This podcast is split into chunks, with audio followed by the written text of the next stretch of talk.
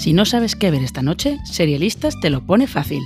¿Qué serie veo? Te recomienda una serie si no te apetece pasarte horas buscando por los catálogos de las plataformas de streaming. Y lo hacemos en menos de 5 minutos.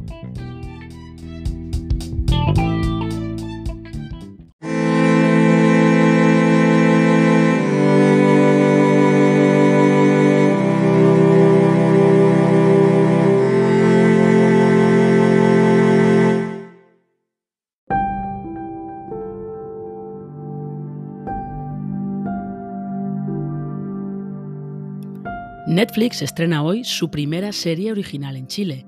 Se titula 42 días en la oscuridad y sigue a una mujer que se empeña en buscar a su hermana, desaparecida sin dejar rastro y sin que su marido y sus dos hijas pequeñas sepan nada de ella. La suya es una pelea contra el tiempo, ya que menos probabilidades hay de encontrarla viva cuanto más se tarde, pero también es una pelea contra los medios de comunicación, que quieren saberlo todo, y contra los propios investigadores del caso. A simple vista parece otro thriller más de los que la plataforma ha estrenado en estos meses, pero 42 días en la oscuridad ha levantado controversia en Chile porque está inspirada en un caso real, el de la desaparición y asesinato de Viviana Heger en 2010.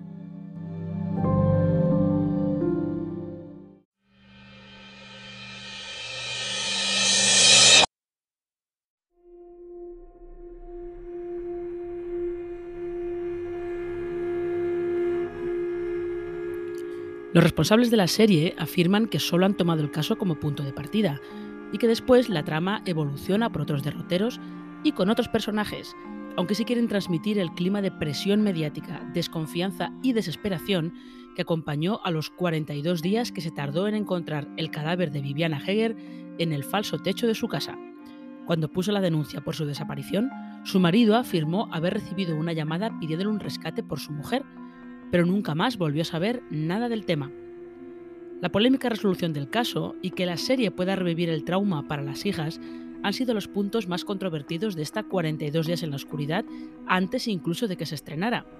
Todos los implicados en ella aseguran que están haciendo ficción sobre un asunto muy conocido y ya de por sí polémico en Chile, algo en lo que ya tienen experiencia sus productores, los mismos de La Jauría, este era un thriller que aquí en España se estrenó en Amazon Prime Video, que se inspiraba en casos de agresión sexual como el de la manada.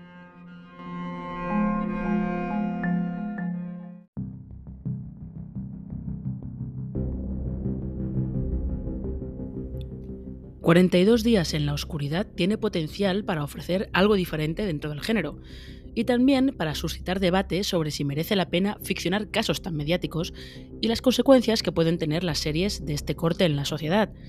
¿Es suficiente con que generen preguntas y susciten debate? Al menos parece no seguir el patrón de los otros thrillers de Netflix sobre desapariciones que hemos visto desde principios de año, así que algo es algo.